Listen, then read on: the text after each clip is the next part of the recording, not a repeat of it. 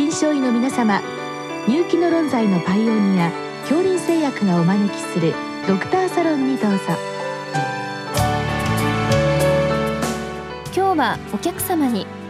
国立国際医療研究センター糖尿病情報センター臨床情報研究室室長坊内良太郎さんをお招きしております。サロンドクターは青い会柏田中病院糖尿病センター長山内俊和さんです。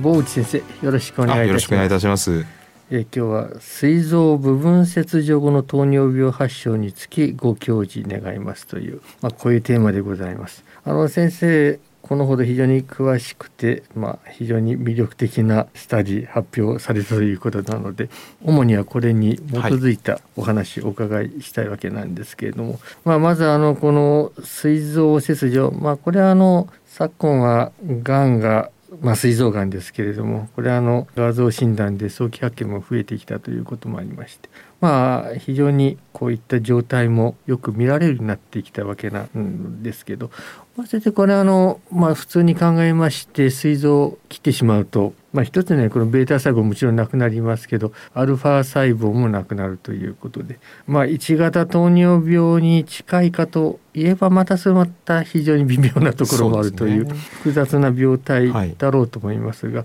まずこの辺りの病態についてどういったことが考えられるかお話願えますか？あの先生ご指摘の通りでその、まあ、特に膵臓の全摘ですね。全部取った場合っていうのは内分泌細胞すべてなくなります、まあ、すなわちインスリンを出すベータ細胞もなくなりますしグルカゴンを出すアルファ細胞もあの全てなくなるわけですからあの、まあ、血糖を下げるアクセルであるインスリンと血糖が下がりすぎた時にそれをまた止めてくれるブレーキであるグルカゴンこの両方が同時になくなるわけで外からインスリンを補ったような、まあ、治療を行った場合にその血糖がインスリンが過剰に働いた場合に下がりすぎる時にブレーキがない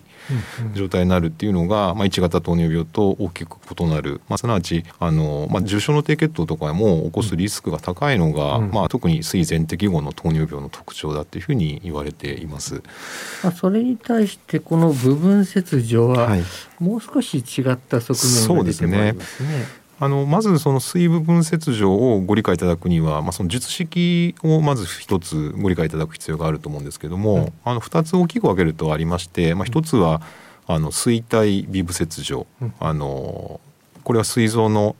真ん中から尻尾側ですね、うん、後ろ半分をまあざっくり言うと取る術式で、まあ、あの多くの場合は脾臓合併切除します。まあ、こういう術式ともう一つは水筒十二指腸切除。あの名前の通りで水筒と十二指腸を1回にして取り出すと。で多くの場合は胆のも一緒に取ってでそれで十二指腸を取りますのであの胃から遠位の小腸にバイパスを行うという術式があります。で先ほどの水前摘とは違いましてあのベータ細胞もアルファ細胞もある程度残ってますので、はい、グルカゴンの分泌なんかは保たれてます。で、うん、インスリンの分泌に関してはあの取った膵臓の分だけベータ細胞少なくなるので一般的には分泌が落ちるだろうというふうに考えられてたわけですね。うん、まあ、そのあたりが全摘と部分切除の違いとしてはまずあるんじゃないかなというふうに考えられます。先生がまあお調べになったところで非常にあの興味深いのはこの今お話がありました2つの切除方法でかなり様相が違ったということだそうですね。はい、あのすごくそれ我々も非常に驚いたんですけども、うん、まあその膵臓、まあどちらの術式も大体体積ですると半分ずつあの膵臓を取るわけですけども、うん、その2つの術式の患者さんをまあ見ていきますと。術後の糖尿病の発症率がおよそ10倍ぐらい違うということが我々の検討で明らかになったんですね。あの水切除後の糖尿病ってまあもう古くから言われてるんですが、うん、まあ、なかなかその詳細な病態というのが分かってなかったので、うん、まあ、我々はあのもともと糖尿病がない人を対象に定期的に経口ブドウ糖負荷試験というその糖尿病の診断の、まあ、ゴールドスタンダードと言われる検査を、まあ、半年に1回ずっと繰り返して行っていくっていう、まあ、コホートを作りまして、うん、まあ、その中で糖尿病の発症を追跡したところ、まあ、大体術後2年ぐらいでですね、うん、あの水体ビブ切除尻尾側を取る術式だと50%ぐらい糖尿病を発症するんですが、うん、水筒十二小切除の場合は、まあ、およそ5%ぐらいしか糖尿病発症しないという、まあ、それぐらいの開きがあるってことが見えてきたんですね。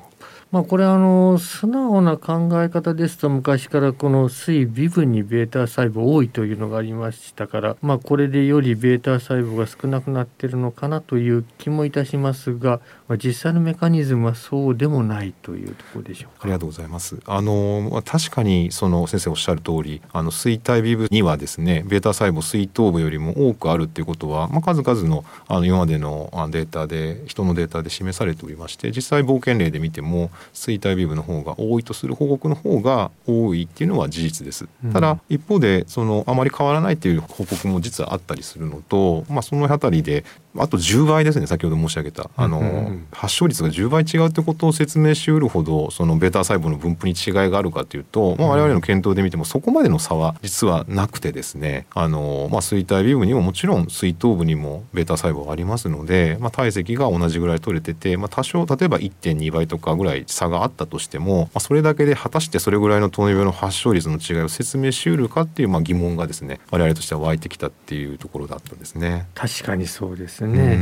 まあ、ただこれ非常にこうそれから先を詰めるのは難しいかと思いますが、ね、まあ、先生のまあ仮説としてはどういったものが挙げられるわけでしょうか？あの先ほど術式のまあ説明を冒頭の部分であのご説明差し上げたと思うんですけどもあの水筒十二指腸切除っていうのはあの十二指腸も取っちゃう。で小腸をバイパスするっていうことで、まあ、通常であればあのかなり消化分解されたものが炎小腸に流れていくのが、まあ、ダイレクトにですね食べ物が未消化の状態で炎小腸に流れ込むっていう、まあ、これは結構極めてあの術式間の大きな違いとしてあると思うんですけど、まあ、その時にあのその炎症腸って何やってるところかっていうといろんな栄養素の吸収ももちろん行いますけど腸管のあの内分泌細胞も結構実際いるエリアになるんですね。まあ、あの代表的なところでいくとインクレチンをですねを分泌するあの L 細胞とか、うん、まあ、そういったものがあの多くあるわけですけど、まあ、その中であインクレチンの分泌が増えるんじゃないかっていう、まあ、仮説をですね一つ立てたんですね。でそれを検証するっていうことを行いました。うん、で実際測ってみるとブドウ糖負荷試験の負荷後のですねあのその GLP-1 の分泌はあの水糖12小摂取のみ上昇するっていうことが明らかになりました。ですから、まあ、少なくとも術式が違うことで腸管のインクレチン分泌に差が出てるっていうことはこれは明確な答えが出てまいりましてじゃあなぜそれが出るのかっていうところをちょっと詳しくいろいろ調べてみたんですね。うん、でまあ、もう一つ、はい、まあ、これ直接食物がいくということで腸内細菌にも影響が出てくるわけでしょうね。はい、あのまさにそこ非常に重要なポイントでして、うん、食べ物をまあ消化吸収していく過程の中で腸内細菌って非常に重要な役割を果たしてまして、まあ、人のエネルギー吸収のまあ10%ぐらいは腸内細菌がまあ司ってるんじゃないかっていうぐらいあの実は腸内細菌っていうのはあの重要な役割を果たしてるってことは分かっておりまして、まあ、我々もその腸内細菌に違いがないのかってことをあの実際その筋層の解析を行ったんですね。まあ、そうすると、まあ、予想通りといいますか腸内細菌の変化が起こったのは水筒十二指腸切除の術前後のみでした。であのその膵臓の頭側を取る、まあ、そういう術式だけでですね実は腸内細菌層の変化が起こっててで先ほど申し上げましたそのインクレチン特に GLP-1 ですね今製剤にもなってるあの GLP-1 ですけど、GLP-1 の分泌に関わるような、まあ、腸内細菌から産生されるる短鎖脂肪酸っていうものがあるんですけど、うん、そういったものの糞便中のあの量も実は水筒十二指腸切除のみで増加するってことが明らかになったんですね。まあそういったまあ非常に複雑なところが一斉に働くと考えてよろしいわけで。そうですね、まあ、あのそのあたり詳しいことはまだこれからだと思いますけれども、まあ、一つ言えることはまあ従来まあ切除率ですね。そうですね。40%残ってれば大丈夫だとかいろいろとあったわけですが、うん、むしろ切除率よりも術式が大事だという非常に大きなことが分かったということですね。あとその実際先ほどのお話ですけども50%の方がなるというところですね。あの、えー、生体微分の設備で、はいはい、ならない方もいらっしゃるわけです、ね、そうなんです。非常に興味深いんですけど、うん、なる方はですね本当に手術した直後ぐらいから急に高血糖が低する方、うん、で術後半年1年ぐらいの間の中でもうあのバタバタっと糖尿病になる人が半分ぐらいなんですね。うん、で一方でならない人はそのままずっと、まあ、定期的に、まあ、経口ブドウ糖負荷試験で追跡していたわけですけど何年経ってもならないんですね。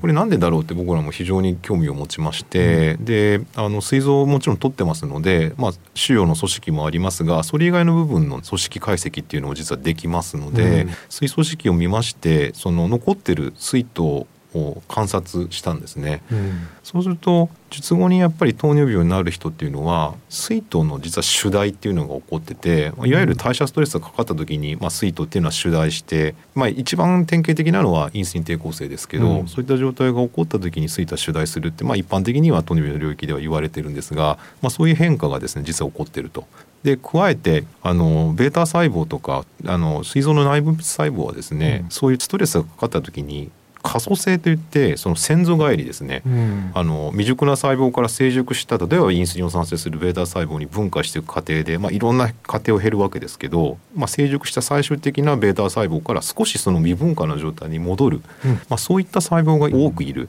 多く認められるってことがその膵臓を取った後に糖尿病になる方の特徴だっていうことが分かってまいりました。まあ、そうしますとこれ取った膵臓で摘出した膵臓の、まあ、これ病理所見もそうですね。一つ参考になるかもしれないという、はい、本当にその通りで、あの術後にただ糖尿病になるかならないかってことを考えた時にこれ患者さんにとっては非常に大きな問題です。あのというのもあの膵臓を取った後の糖尿病の治療は継続、まあ、インスリンを含めた治療ということで、まあ、注射の、まあ、治療が今は主流になりますので、あの患者さんの負担も多ございます。でその中で私は糖尿病になるのかならないのかって患者さんの関心事としては結構大きいんですね。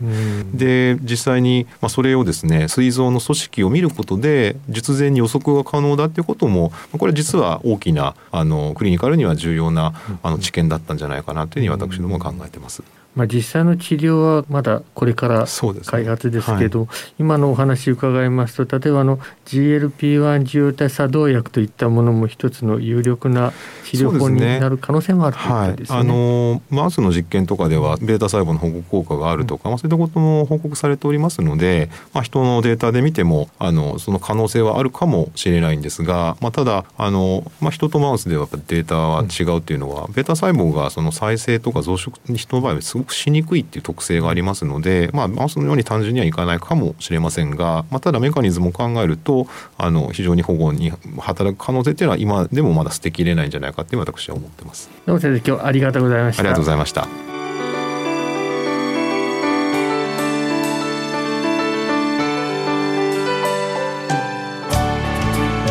今日のお客様は国立国際医療研究センター糖尿病情報センター臨床情報研究室室長坊内良太郎さん。サロンドクターは青い会柏田中病院糖尿病センター長山内俊和さんでした。それではこれで恐林製薬がお招きしましたドクターサロンを終わります。